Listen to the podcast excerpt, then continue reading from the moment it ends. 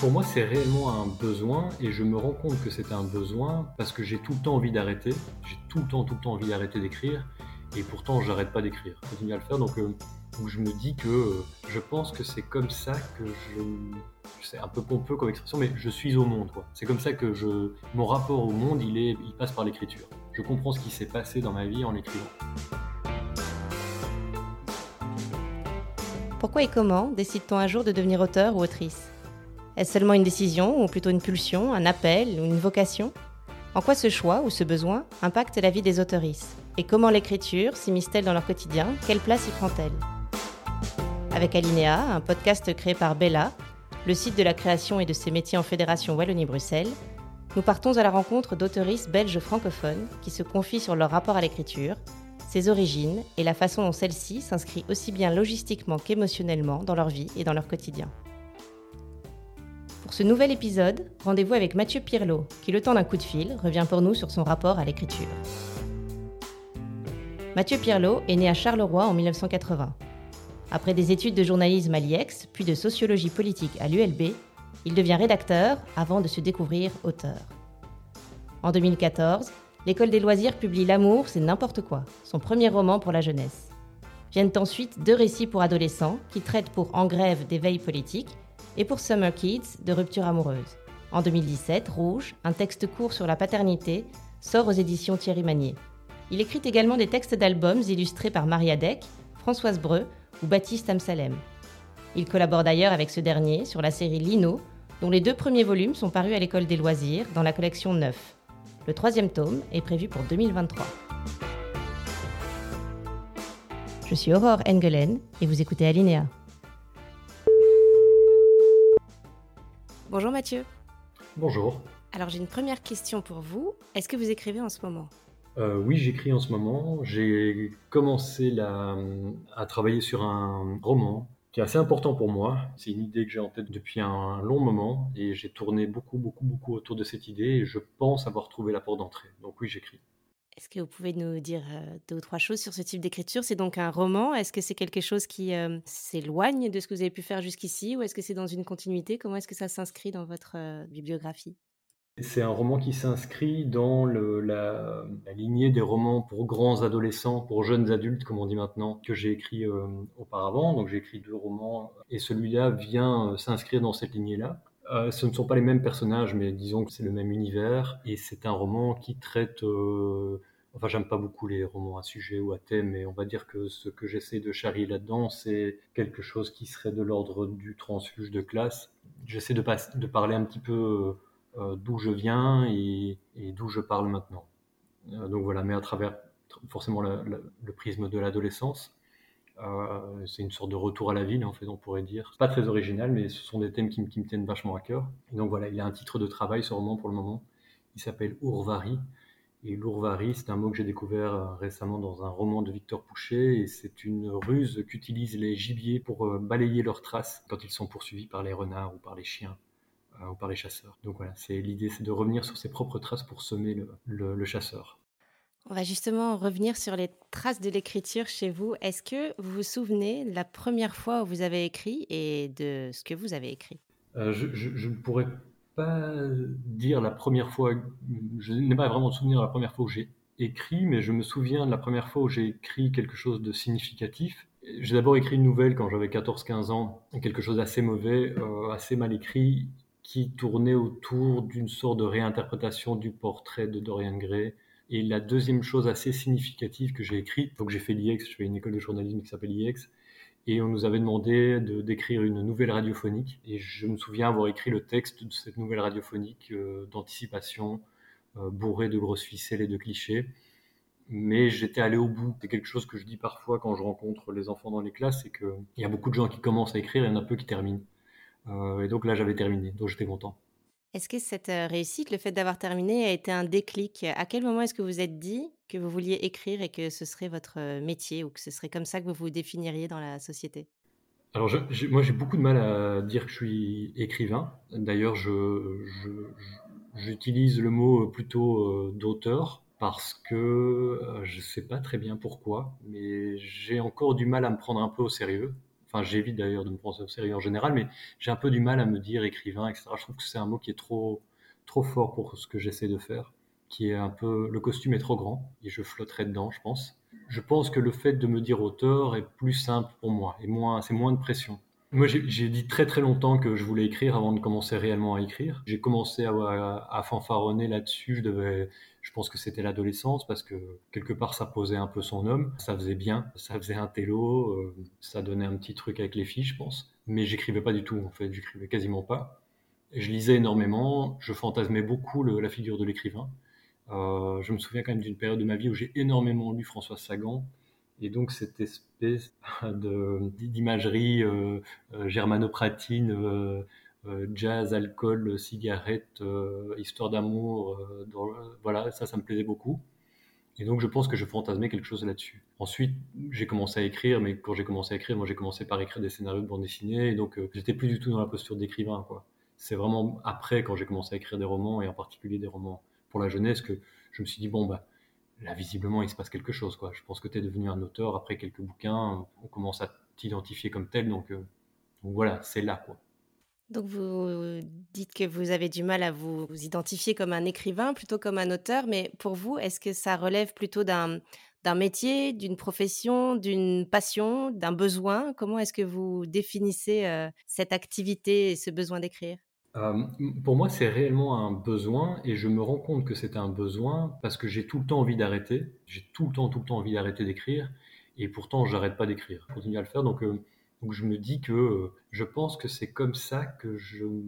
C'est un peu pompeux comme expression, mais je suis au monde. C'est comme ça que je, mon rapport au monde, il, est, il passe par l'écriture. Je comprends ce qui s'est passé dans ma vie en l'écrivant. Ça m'aide à comprendre, en fait. Comme, tout comme la lecture m'aide à, à comprendre aussi quelque part. Mais moi, voilà, c'est, mon rapport au monde passe par l'écrit. Mais je pense pas que ça soit une passion, par exemple. Euh, c'est pas un hobby, c'est pas une passion, c'est pas une occupation, c'est pas. En l'occurrence, pour moi, c'est pas tout à fait une profession parce que c'est pas comme ça que je gagne ma vie. J'ai une, j'ai un autre emploi quelque part qui est aussi dans la rédaction, mais c'est pas la rédaction de, c'est pas de la fiction. Donc euh, oui, j'en ai, j'en ai besoin. Ce qui est vrai, ce que j'observe depuis quelques années, je dirais deux ou trois ans, c'est que je suis dans un rapport beaucoup plus professionnalisant à l'écriture qu'il y a encore quelques années. C'est-à-dire que maintenant que j'ai quelques bouquins qui ont un peu marché, des parutions régulières, voilà, j'ai une série en cours, par exemple à l'école des loisirs, etc. Et donc, avant, j'écrivais un peu quand, j'en avais envie. Je veux dire, si j'écrivais pas, c'était pas grave. Maintenant, il y a quand même quelque part une obligation de, le faire. Quoi. Même si personne ne m'attend, je me sens obligé de le faire. Je voudrais justement euh, revenir sur la place que ça prend dans votre euh, quotidien et vous demander si vous écrivez souvent et si vous avez des horaires ou une discipline. Comment est-ce que vous organisez ces, temps d'écriture? Alors comme j'ai un, un emploi, je, suis salarié euh, d'une administration, moi mes horaires, je veux dire la journée en général c'est 8h30, 17h30. Et puis j'essaye d'avoir une vie de famille. Normal jusque, euh, je dirais, 21h. Et puis, généralement, pas tous les jours, mais j'essaie d'écrire de 21h à minuit ou à minuit et demi. Ça, c'est plus ou moins mon horaire d'écriture. Alors, dedans, il faut évidemment compter le samedi, le dimanche, les jours fériés, les vacances. Mais c'est pas possible tous les jours. je veux dire, il y a des soirs où je sors, où je vois des gens, euh, des moments où je suis fatigué.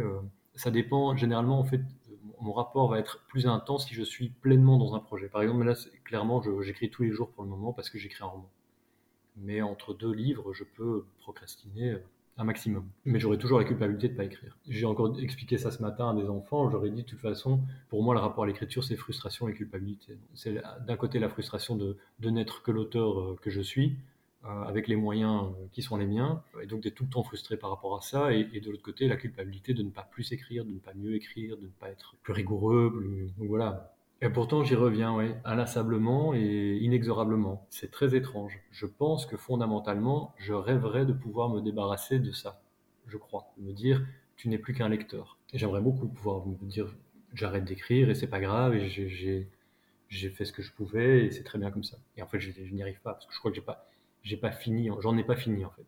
Mais je pense qu'un jour j'en aurai terminé. Je ne pense pas être, euh, je ne me projette pas dans le temps par rapport à ça, mais je crois qu'un jour j'aurai vraiment plus rien à dire. Et je, n'hésiterai pas à arrêter d'écrire si j'ai plus rien à dire, ça c'est sûr. Justement, qu'est-ce qui fait que vous avez quelque chose à dire? Ce que je veux vous demander, c'est, hem, qu'est-ce qui fait la naissance d'un projet ou l'étincelle qui vous donne le besoin de vous exprimer à travers, heu, une histoire, heu, quel que soit son format? Ça va vraiment dépendre, heu, du projet. J'ai, on va dire, plusieurs, heu, j'ai plusieurs canaux, on va dire, par lesquels je je j'essaie de m'exprimer. On va dire, j'ai une j'ai une série de romans plutôt pour les jeunes lecteurs, qui s'appelle Lino à l'école des loisirs et là, tout ce que je veux, c'est m'amuser, quoi. Je veux être dans le plaisir, je veux être dans le plaisir et de l'écriture, et j'espère être dans un plaisir de, lecture. Les albums, généralement, c'est plutôt euh, quelque chose comme une idée fixe à un moment donné, et c'est souvent très visuel aussi dans ma tête, donc c'est vraiment une image que j'ai. En revanche, pour les romans ados, là, il y a vraiment une volonté de comprendre ce qui s'est passé à ce moment-là de ma vie. J'ai toujours la sensation que L'adolescence est une période euh, extrêmement intense où tout est vécu plus fort. Du coup, euh, il se passe tellement de choses à ce moment-là, ça a l'air incompréhensible, ça a l'air tellement flou et fort. Et enfin, je, j'ai pas, bizarrement, j'ai pas les mots pour décrire cette période. Et, euh, et moi, j'essaie toujours de comprendre ce qui s'est passé, de me remettre dans la peau de l'adolescent que j'étais, de me dire, ok,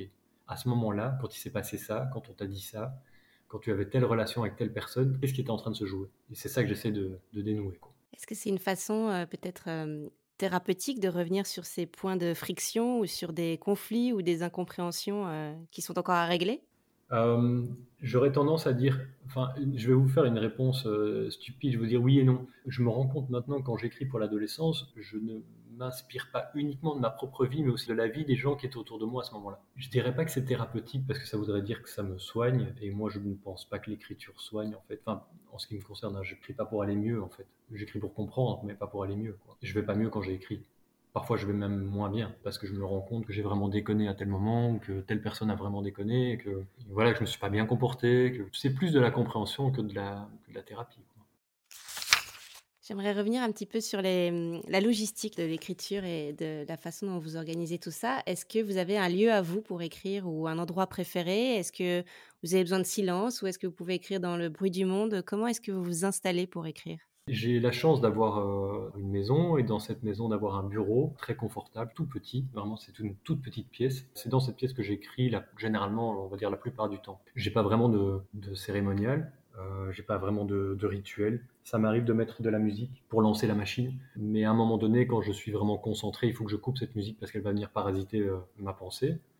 Euh, ce que je commence à faire aussi et qui marche plutôt bien, c'est que j'ai un casque anti-bruit. Ces casques qui peuvent vraiment couper les, bruits des alentours, mais qui en fait ne coupent pas les bruits, mais provoquent un bruit qui est un bruit presque intérieur, comme quand vous bouchez les oreilles, si vous voulez. Et parfois, je mets même du bruit blanc à l'intérieur. Et là, il y a quelque chose euh, qui se referme autour de moi, une espèce de bulle de concentration, et ça me permet d'être vraiment totalement dans, dans mon écriture. Et quels sont vos outils d'écriture? J'imagine que vous écrivez sur un ordinateur, mais est-ce que vous avez d'autres outils? Est-ce que vous avez recours à des carnets ou des, petits bouts de papier? Ou comment est-ce que euh, l'écriture prend forme?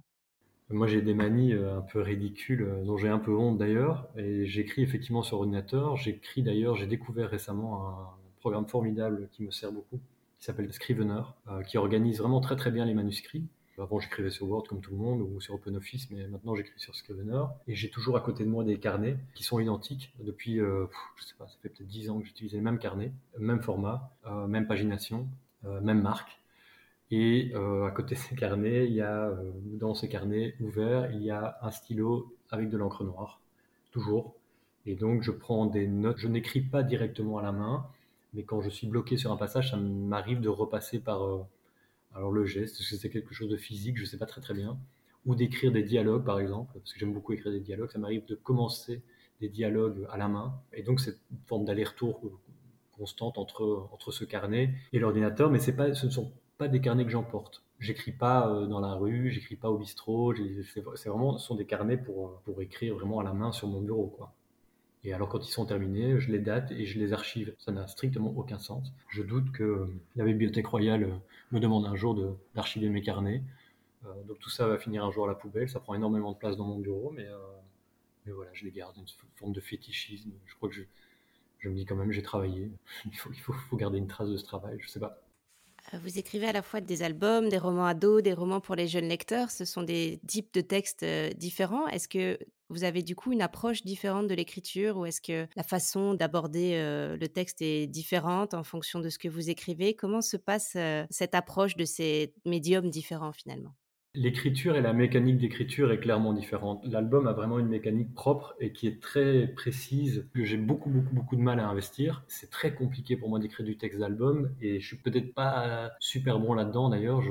J'aimerais beaucoup écrire plus de textes d'album. C'est vraiment, oui, c'est vraiment une rythmique, euh, une synthèse qui est très compliquée à faire pour les jeunes lecteurs, pour moi, la grande difficulté, c'est d'arriver à faire en sorte que le lecteur pense que ça a été écrit vite et facilement. C'est que, comme j'écris à la première personne la plupart du temps, il faut qu'il y ait quelque chose, une forme d'oralité, mais en même temps, l'oralité à l'écrit, si elle est telle qu'elle, elle, n'est pas retravaillée, c'est nul, ça fonctionne pas, ça peut même sonner faux, une oralité, une véritable oralité à l'écrit. Donc l'idée, c'est de faire croire que, c'est de fabriquer une forme d'oralité, une forme de rythmique. Euh, rapide, facile et simple à, travers le vocabulaire, à travers les dialogues, à, travers la, on va dire la prosodie. Étrangement, c'est vraiment beaucoup, beaucoup, beaucoup de travail pour moi. Moi, je suis un laborieux. Je dois travailler beaucoup pour avoir un résultat euh, potable. C'est vraiment beaucoup de travail. Pour les romans ados, j'ai moins de problèmes de style à régler. En revanche, j'ai des problèmes, des problèmes. J'ai des soucis en termes de parfois de justesse de ce qui est dit, d'éviter euh, d'éviter un maximum les clichés, les stéréotypes, le, d'être euh, juste dans la pensée exprimée. Ça, c'est voilà, des enjeux qui sont complètement différents, en fait, à mon sens. Hein. Pour revenir sur l'oralité d'une partie des textes que vous produisez, est-ce que vous recourez à l'énonciation du coup? Est-ce que vous travaillez aussi à l'oral ces textes? Est-ce que vous avez besoin de les dire pour pouvoir les, les ressentir? Oui, oui, ça m'arrive souvent de les. C'est pas à voix haute, mais c'est du murmure, mais y a... je les mets en bouche, quoi clairement. Il faut qu'il sonne, euh, euh, même si c'est une oralité, euh, si c'est une lecture en fait. C'est pas jouer par exemple. Il faut que l'écriture impose le rythme de lecture. Ça c'est important pour moi. Et il faut que les dialogues sonnent justes. Et ça c'est quand même pas super simple tout le temps non plus. Il faut faire attention de ne pas faire trop jeune en fait. Parce qu'il n'y a rien de plus ringard que quelqu'un qui essaie de faire jeune. Donc ça il faut faire attention aussi par exemple. Et comment on fait justement pour nourrir cette écriture, ces dialogues? Est-ce que ça passe par beaucoup d'observations, des lectures Comment est-ce que vous nourrissez votre inspiration? Pour les jeunes lecteurs, moi j'ai été enseignant pendant longtemps et donc j'ai beaucoup, beaucoup, beaucoup observé les élèves qui avaient l'âge de mes personnages. Donc c'est quelque chose que je connais bien. J'ai beaucoup écouté la manière dont ils parlent et la manière dont ils interagissent, les enjeux aussi. Qu'est-ce qui est important pour eux? Il y a un âge où il y a des choses qui sont importantes pour eux, qui sont totalement futiles pour nous. Et ça, par exemple, c'est quelque chose qui m'a voilà, qui m'a beaucoup marqué. Euh, j'ai enseigné pendant plus de dix ans. Donc ouais, j'étais super attentif à ça. Et en parallèle, quand j'ai commencé à écrire les linos, je n'étais plus moi-même enseignant, mais ma fille avait l'âge du personnage. Et donc, quand elle rentrait de l'école, elle me racontait quand même pas mal de trucs. Et beaucoup de, choses qu'elle m'a racontées ont nourri les, ont été en tout cas le départ ou, ou la pièce centrale, on va dire, de, d'histoire, de, certaines histoires de linos. Et elle, est ma première lectrice, donc elle valide quelque part à un moment donné aussi le vraisemblable, quoi. Le mentir vrai, comme dit euh, Maurice Lombré, c'est ça. En fait, il faut essayer. Moi, ce que, ce que j'aime le plus quand même, au final, c'est créer du réel, quoi. Quand vous êtes plongé au cœur d'un projet, est-ce que c'est quelque chose qui vous obsède, euh, qui peut aller jusqu'à, euh, par exemple, vous réveiller la nuit ou revenir vers vous en pleine balade en forêt? Est-ce que c'est quelque chose qui est tout le temps présent? Moi, je suis tout le temps, tout le temps, tout le temps avec mes, projets en tête, sans arrêt. C'est d'ailleurs vraiment épuisant. Je valide complètement euh, un concept qui a été formulé, je pense, si je me souviens bien, par Malika Ferjouk. Et elle appelle ça, si je me souviens, l'écriture debout. Et moi, je valide complètement cette idée d'écriture debout. C'est-à-dire que quand je vide la vaisselle, quand je fais mes courses ou euh, quand je fais à manger, mes histoires, elles sont dans ma tête. Et elles tournent et elles se construisent et mes personnages se construisent. Et il y a des arcs narratifs qui se construisent et des idées, des sujets, et des choses comme ça qui, arrivent. C'est pour ça que c'est obsédant en fait. Je me rends compte que la seule manière de me débarrasser d'une idée qui est dans ma tête, c'est de l'écrire. Tant que je ne l'ai pas écrite, je me dis toujours, ah, c'est quand même, quand même pas mal, il y a quand même quelque chose à faire. Quoi. Et donc, je peux, moi, je peux traîner comme ça des idées. Le, roman que je suis en train d'écrire, ça fait, je crois ça fait au moins 5 ans que je suis là-dessus. Mais là, j'ai trouvé la porte d'entrée. J'ai un autre projet de roman qui n'a rien à voir, où je vais essayer vraiment de totalement sortir de ma zone de confort et d'aller dans un univers qui n'est pas du tout le mien, parce que je crois que je commence un petit peu à m'encrouter. Et celui-là, par exemple, cette idée-là aussi, ça fait des années que je l'ai. Je vois, je sais ce que je veux faire, mais je n'ai pas encore trouvé comment le faire. Et justement, à quel moment est-ce qu'il euh, apparaît clairement pour vous que vous avez trouvé le moyen de le faire? Comment ça se révèle? C'est la phrase, hein. c'est vraiment la phrase qui arrive. C'est Là, par exemple, euh, on va parler concrètement hein, pour le roman que j'écris pour le moment. Il y avait un enjeu narratif avec lequel je n'arrivais pas à m'en sortir. Je ne savais pas très bien comment j'allais le traiter. Et puis, un jour, je comprends. je vois la temporalité du roman qui s'inscrit, je vois le chapitrage qui commence à s'inscrire dans ma tête, et j'attends. Je tourne autour de l'idée, j'essaye, ça ne fonctionne pas. Et puis, il y a deux semaines, euh, pendant la nuit, justement, à 4 heures du matin, pour tout vous dire, euh, je me suis relevé et le roman est arrivé au, présent, de l'indicatif. Et en fait, j'ai commencé à écrire au présent et je me suis dit, en fait, c'est ça. C'est exactement ça qu'il fallait faire. C'est ça qu'il fallait faire pour moi. C'est-à-dire, je, ça y est, je le vois. Et c'est parti comme ça. C'était une solution euh, d'énonciation, en fait, tout à coup. Oui, c'est ça. C'est à un moment donné, j'avais la voix du narrateur. C'était parti. Avant, je l'avais pas, en fait. Elle sonnait faux. C'était pas lui. C'était pas moi, en fait, plutôt. Est-ce que ça arrive souvent la nuit, les illuminations? Parce que c'est quelque chose qui revient souvent dans les, dans les entretiens que je peux mener. Euh, le pouvoir de la nuit, où en même temps, tout n'est pas forcément très clair, mais les choses euh, peuvent commencer à apparaître et après, il faut les remodeler. Mais euh, est-ce que c'est quelque chose qui vous arrive souvent? Alors, ça m'arrive la nuit quand je fais des insomnies, ce qui était le cas à ce moment-là. Euh, ce qui m'arrive quand même assez régulièrement. Par contre, ça peut m'arriver, euh, et ça c'est parfois un peu frustrant, parce que ça peut m'arriver dans cet état de, demi-sommeil au moment où je m'endors, parce que je m'endors évidemment avec toujours ces idées de romans ou de, textes en tout cas qui tournent dans ma tête. Et oui, c'est arrivé à ce moment-là de plusieurs fois pendant la... au moment où je m'endormais, je me disais ah ouais c'est ça, c'est comme ça que ça doit se faire ou ça c'est bien, ça c'est une bonne idée, c'est comme ça qu'il faut faire. Mais parfois j'oublie alors quand j'oublie, moi j'ai pris le parti, euh, pour me déculpabiliser justement, j'ai pris le parti que si j'oubliais que c'est que l'idée n'était pas bonne. Moi je pars du principe que si elle ne revient pas, c'est qu'elle valait pas le coup. Est-ce que euh, écrire, du coup, c'est un peu être dans un état de conscience altéré ou en tout cas un état de conscience différent? Euh, J'y avais jamais réfléchi, mais c'est probablement, probablement ça, oui. J'ai eu le temps de réfléchir là-dessus parce qu'on m'a quand même souvent posé la question quand je, je faisais des rencontres, mais quand on me demande euh, finalement quelle est la différence entre la littérature vieillesse et la littérature jeunesse, j'ai tendance à penser que c'est le c'est la distance entre entre l'auteur et son propre personnage. Je dirais que j'ai eu l'occasion d'en parler plusieurs fois, mais je, dirais que quand j'écris sur, on va dire, un, un double adolescent, si j'écrivais un roman adulte, j'écrirais en tant qu'homme de 40 ans que j'ai aujourd'hui sur l'adolescent que j'étais. Or, quand j'écris pour les adolescents, je suis l'adolescent que j'étais. C'est-à-dire, il n'y a plus de distance entre le personnage et moi ou en tout cas le moins possible. Et là, c'est pour vous rejoindre sur la question de la conscience euh, altérée, c'est que je pense qu'effectivement, quand je suis en phase d'écriture vraiment pour les ados, il faut que je me remette dans l'état d'esprit dans lequel j'étais à ce moment-là. Et donc oui, il y a quelque chose de cet ordre-là. J'ai une dernière question, Mathieu. Pourquoi écrivez-vous? Euh, Je pense que c'est... Alors, par rapport à ce que je disais tout à l'heure, je crois que j'écris parce que je n'ai pas vraiment le choix si je veux pas devenir fou, en fait. C'est mon rapport au monde, parce que sinon, c'est trop absurde. Sinon, on comprend rien. Donc, il faut que j'écrive pour comprendre. Ça, c'est une première chose. Et je crois que je le fais aussi parce que c'est à peu près la seule chose. Euh, en fait, c'est ce que je fais, c'est ce que je sais faire. Il y a des gens qui, je sais pas, il y a des gens qui cuisinent, il y a des gens qui il y a des gens qui arrivent à monter un mur, il y a des gens qui, je sais pas, qui font de la plomberie, il y a des gens qui, bah moi j'écris en fait. C'est comme ça, ça fait partie de moi. Merci beaucoup Mathieu.